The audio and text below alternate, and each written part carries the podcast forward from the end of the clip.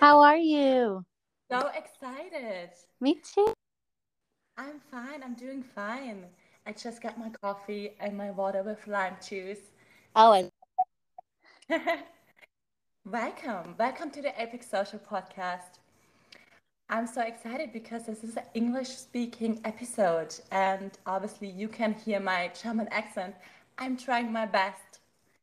And Mm, please be nice to me because it's not always easy to speak in public in your second language. So and I'm a little, maybe too much excited. You know, I'm a, I'm a little all over the place because of my excitement right now. But you sound great. I'm so happy to welcome here. Megan, welcome. I would like to invite you to introduce yourself and tell us who you are, where you're coming from, and what you're doing. Okay, thank you. Um, so my name's Meg. I am from Boston, and I am with a host family in Westfield, New Jersey. And my host child that I take care of is 18, and he has autism and Tourette's. Um, so I hang out with him, and I help him develop his life skills. And we hang out, we have a good time together. Yes, that's so interesting. It's so, I want to, obviously, you, we're gonna learn more about your, your daily life as a care professional from Apex. They are two types of care professional with Apex Social. So we have the German or European, um, most times from Germany, Luxembourg, Austria, and then we have the Americans.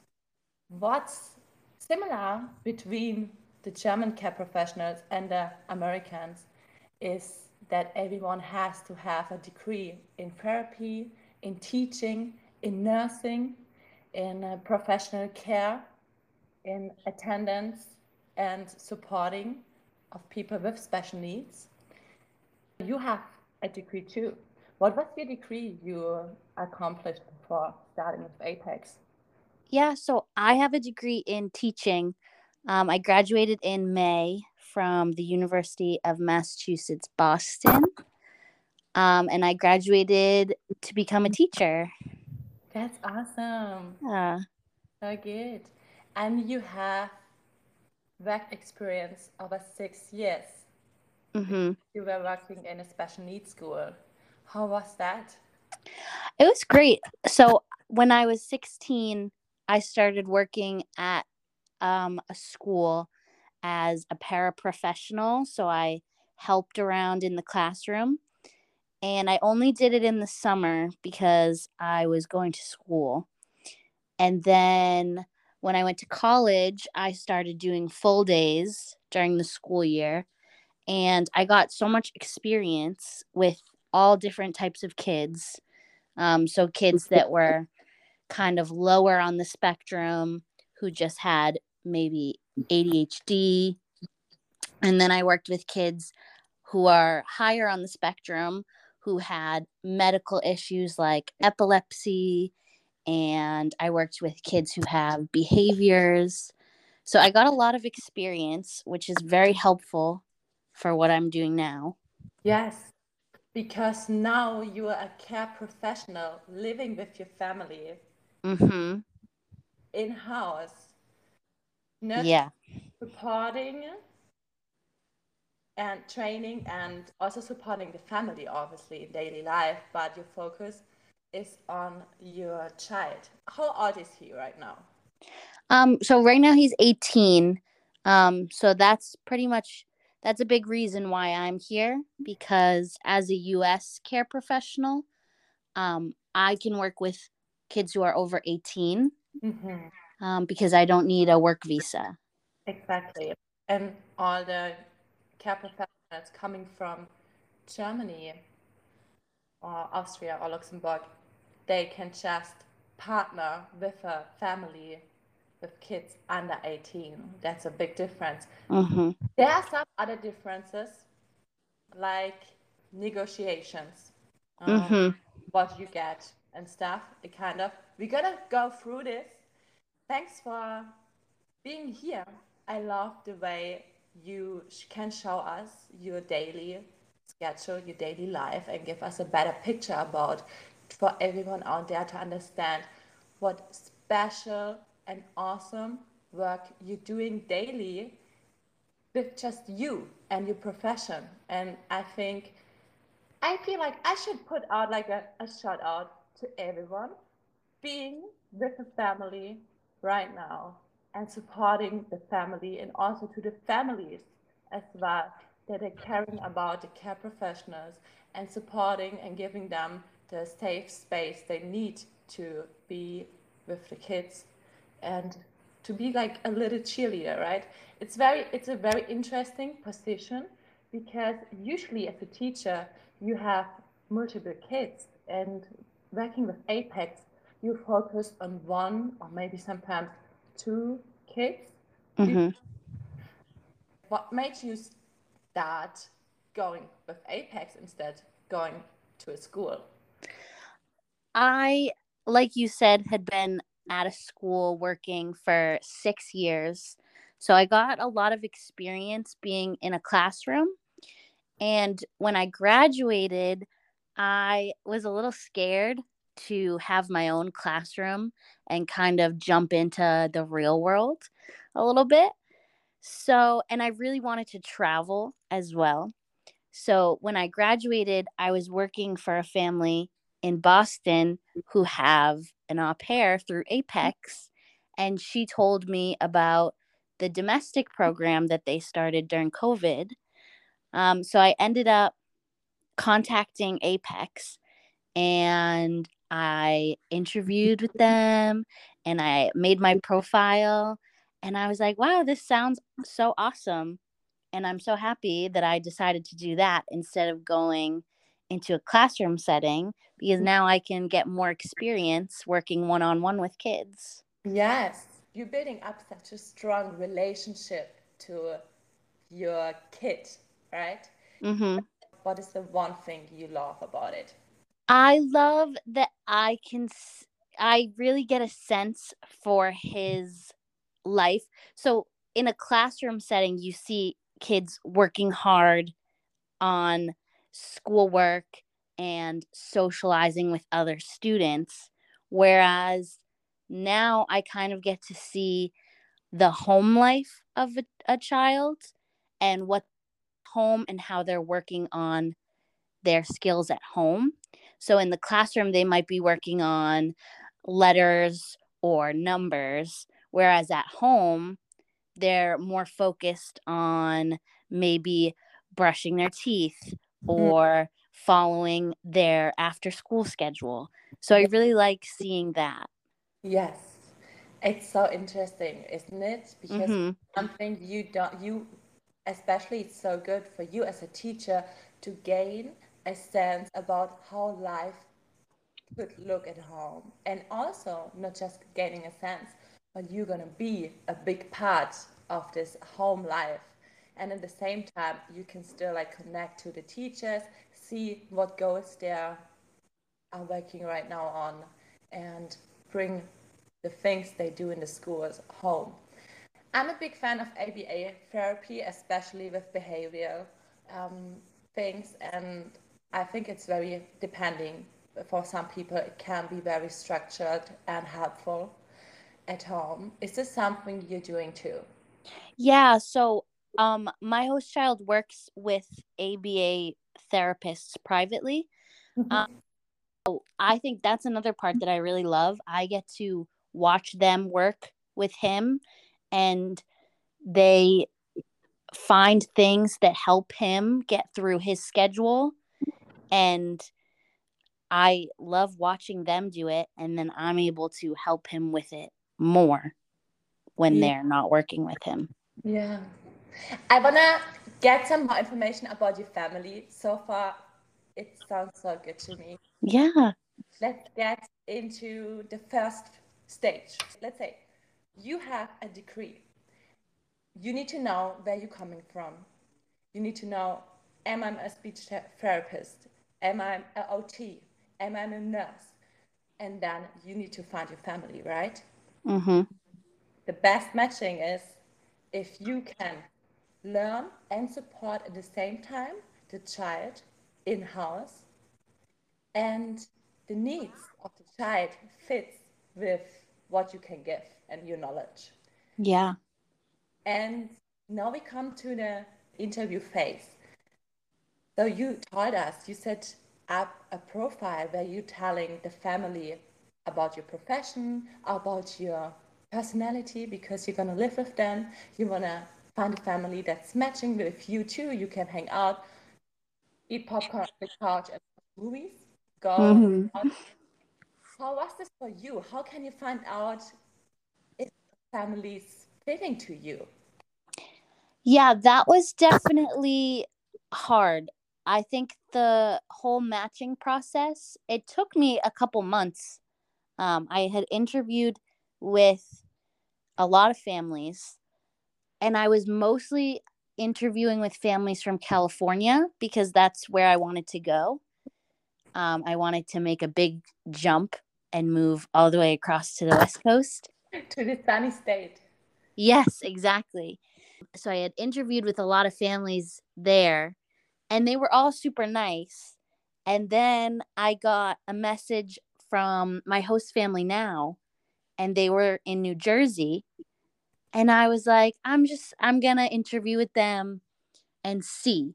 Mhm. And I ended up talking to the host mom, and we instantly clicked. Like, we just, we talked for about an hour on the phone, and it felt so right.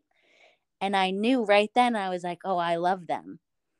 So I ended up matching with them just, I think, two weeks later. We had a couple more interviews. And by the third one, we had arranged for me to come to New Jersey to meet them, um, which luckily it's pretty close to Boston. It was about four hours. So I came and met them for a weekend and they hosted me at their house Oh, and they were oh, so great.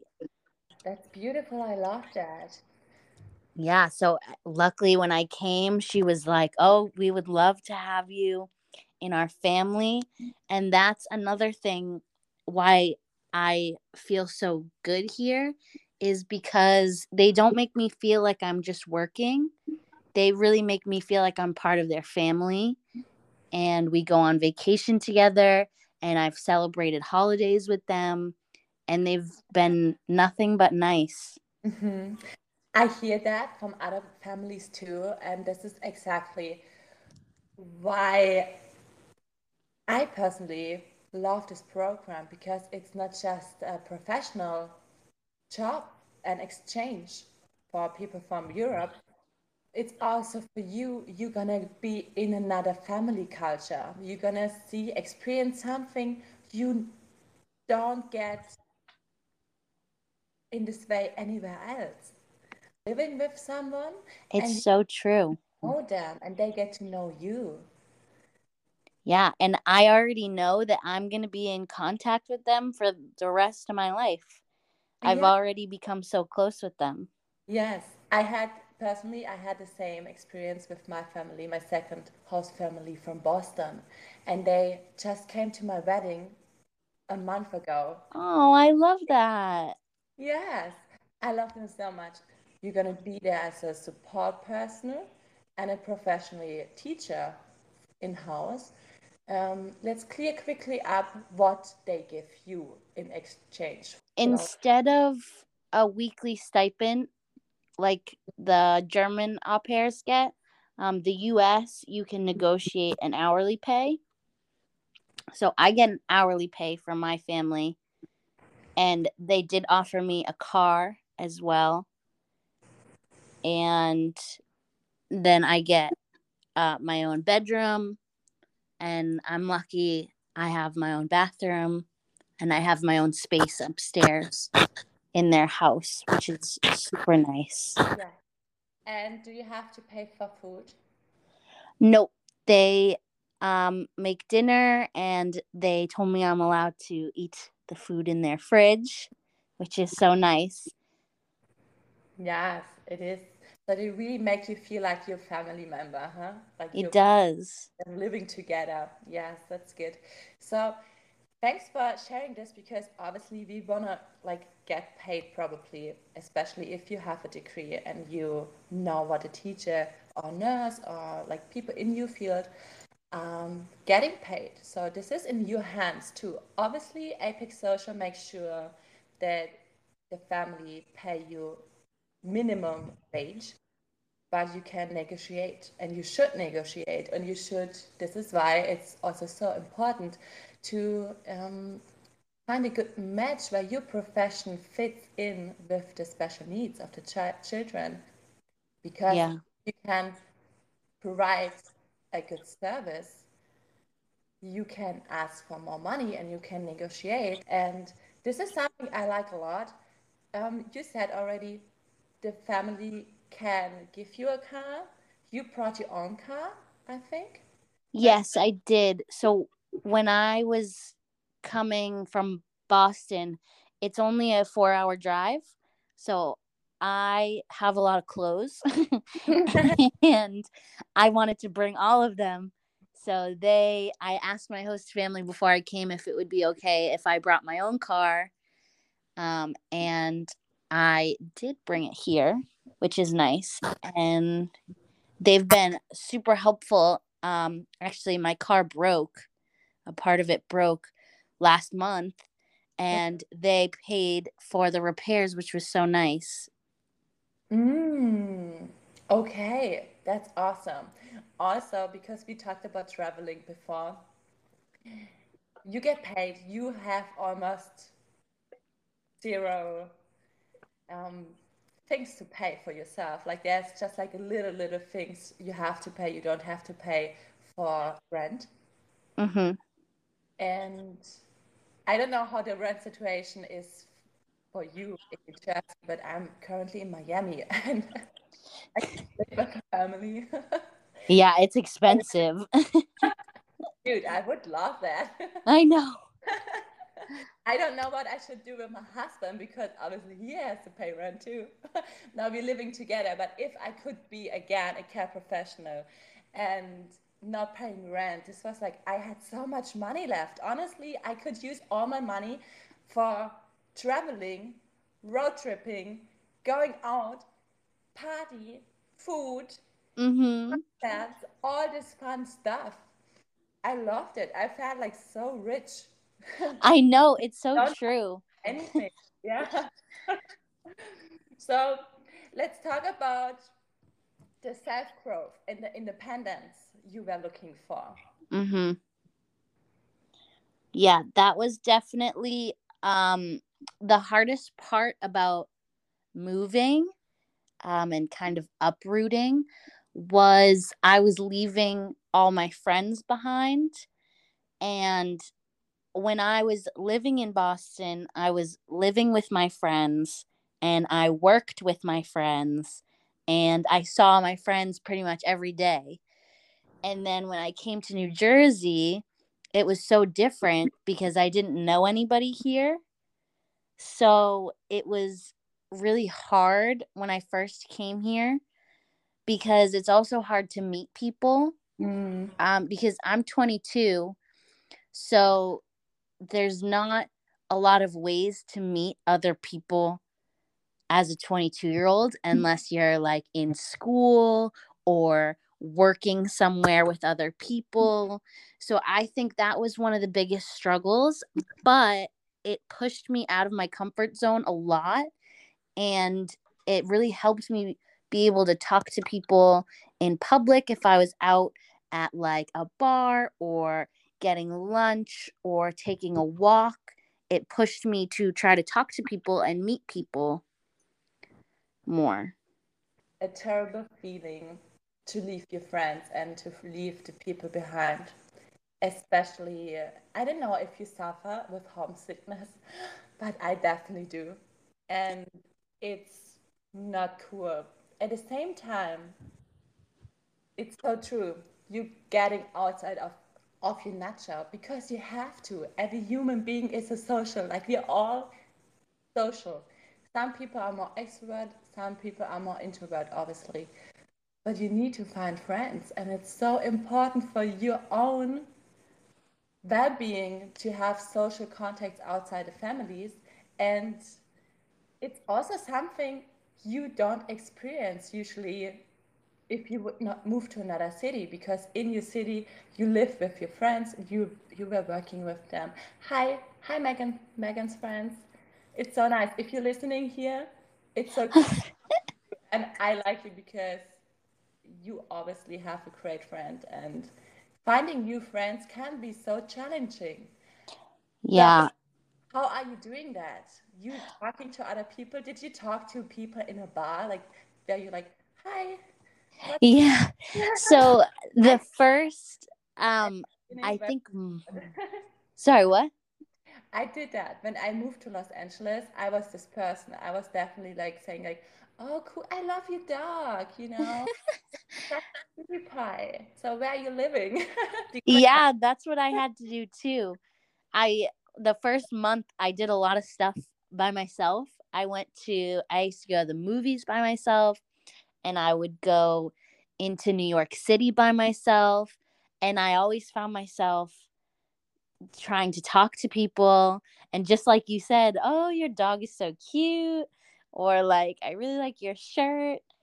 Um and then luckily my um my the New Jersey care professionals and au pairs, they are super good about meetups every month. So my first monthly meetup, I got to meet all the other au pairs in the area. And they have they're all so nice. A lot of them have left since I've I've come, and a lot of new girls have came. Mm-hmm. But we still do our monthly meetups, and I find myself becoming so close to these German girls, and we hang out all the time. We get lunch, we go on walks, um, and it's so great because I've made friends that now are back in Germany and they're still texting me keeping me updated and I'm keeping them updated. So it's really nice. You're so international now. I know, right? My fullest respect. Takes a lot to go out by yourself the first time. And when you go out by yourself the first time, you might recognize that it actually feels good to do something by yourself, right? It does. I went to a concert by myself and I was so scared to go. And I realized that all of the people at the concert, we like the same music. So it was easy to talk to people and we had something in common. And then after, I felt so good because I felt like I really pushed myself out of my comfort zone. Yes, it's like a little adventure just for yourself. You're not sharing it with anyone else, but somehow you share it with everyone on the place you are with. Yeah, it's so true. Um, yeah, that's so nice. Um, I can remember remember me going out by myself first time um, without knowing anyone, and I checked like I checked myself so many times in the mirror and I was like, oh my God, oh my God, okay, you can do it, you can do it. I know, let's breathe, let's breathe. I can do it. And I went out and I like actually met so many cool people and I met this um, band. It's like a rock and roll band in LA at a place. And I became so such good friends with them that we went to Lake Tahoe a couple a couple months later. Wow. How is it to meet someone the first time? It's a little scary, but um the it's easy to talk to the other au pairs because I know that they're going through the same thing as me. Mm-hmm. Like at first we were all a little scared and now I've been in my placement for 6 months so now when new girls come, I feel confident to kind of help them ease into life in New Jersey. That's so nice. It's so welcoming. Yeah, and they're all of the girls are so nice. And it, it it is scary to talk to people for the first time. But once you mm-hmm. find something you have in common or you like make memories with them, then it becomes easier and easier because then you can say, "Oh, remember when we did that?" Yeah. And it's so fun. Tell me about some of your memories. Oh, let's see. My first month here, me and a couple of the other au pairs, we went to a lantern festival in it was in New Jersey, but you could see the whole New York skyline and it was so fun and we had a picnic in the park and there was food trucks and we all put paper lanterns into the water and it was one of my first memories here and it was so fun. That's so beautiful. I love that. So good. Wow. So, what changed for you since you started working as a professional? What has, like, can you see that you changed also? I think so. I think I'm much more comfortable being by myself now because I have a lot of free time during the day. So I kind of picked up some new hobbies. I had to figure out what I like to do because back in Boston, if I had free time, I was doing schoolwork or I was working or I was seeing my friends. Mm-hmm. Um, so when I came here, I had a lot of free time. So I started going to the gym and I started reading books and I started journaling and it's all been great and i really feel like i've gotten to know myself better yeah. it's really great. I understand that. It's because you're having time for yourself to spend with yourself. You're doing you start doing stuff that's actually good for you mm-hmm. without an outside influence. So you connecting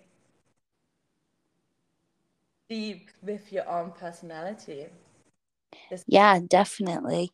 Yeah, that's beautiful. I hope everyone can have this experience. Like, I actually want that everyone can have so much more time for themselves to reconnect to what they like and what they do and, you know, relax and have fun. Yeah. Yeah, it's yeah. great. So, what is your plan? Let's talk about the program for a little bit and how long does it take you? Like, how long do you stay with the family? So, I actually, so I've been here six months um, and I'm in a one year contract. So, I would be done in September, mm-hmm. but I've extended with my family. Oh, so, I will be here. Yeah. Congrats. That's amazing. Thank so you. Goes usually two years, huh? Yeah. So luckily, I, as a US care professional, I can do it longer if I wanted. Uh-huh. So hopefully, my long term plan is to do the Australia program. yeah. But you want to go to Australia for another year? Yes. Oh. I know which is kind of crazy, but it's a once in a lifetime opportunity. Yes, it's a big treat. I did the same. I'm still I'm still in the US. I never like I'm fucking married now. Back so um that soon. So yes. Um moving to another continent is another level. Wow, I love that for you. I mean totally, yes, why not? Some, Thank you. Some people um, I know they went to Australia with Apex Social and they literally fell in love with the country. And they taught me in a German podcast that life there is so swaggy and chill. And yeah. I, yes, that's such a, a different culture. I love that. I know. I'm so excited. I really hope that it's going to work out. Do you have travel travel plans? US? Yeah, so I have a trip planned right now to go to um, Washington, D.C. in April to see the cherry blossoms. Mm. So I'm very excited about that. And I've traveled a few times with my host family to Florida, and we are actually going this Saturday again down there. Um, what area of Florida? Um, Anna Maria Island. Is it in the south? Is it in the south? Yeah, it's I think it's right under Tampa. Ah, okay. Oh, this side is beautiful too. Yeah. Cool. Do you have Instagram? Yes, I do. Do you want to share it? So Yeah. you, you, what you It's? Meg M E G dot Rizzo R I Z Z O. nice. I'm following you right now. Yay. Yes. Cool. I want to see you in Australia. I know. I'm gonna be posting all the time when I'm there. No, I'm like this is I would be so happy for you. It's a big decision and it takes a lot of bravery. Like you have to be brave to do something like that. I and know. Respect for everyone doing it. And yeah, it's amazing. Yeah, it is scary, Yes. but I think it's worth it. hmm I'm so happy you have a good time, and I'm also very glad about like our honest conversation about friendships and meeting people and all this stuff. Can I ask you another question? Yes. Are you are you seeing anyone right now? Are, are you dating? Or are you like saying, okay, because I'm living with a family, right? In Mhm. house, I'm stopping this for a while because I'm just focusing on me. Yeah. So, um, I think dating is really hard because if you want to date with while living with uh, your host family, it kind of has to be serious because you don't want to just be bringing random people to meet your host family. So, I think at the moment, I'm not really looking for anything. So, but if it came to me, that would be great. But it would have to be someone special that I would actually want Yeah. to introduce to my host family. Gonna filter on a high level, Yeah, exactly. a high level relationship. Yeah. So we'll see. Yeah. Don't want to be like, this is some guy. Yes. I think the same. If you're dating, it should be seriously. Um, Yeah. Yeah, because you don't really have a privacy at your own space. Right.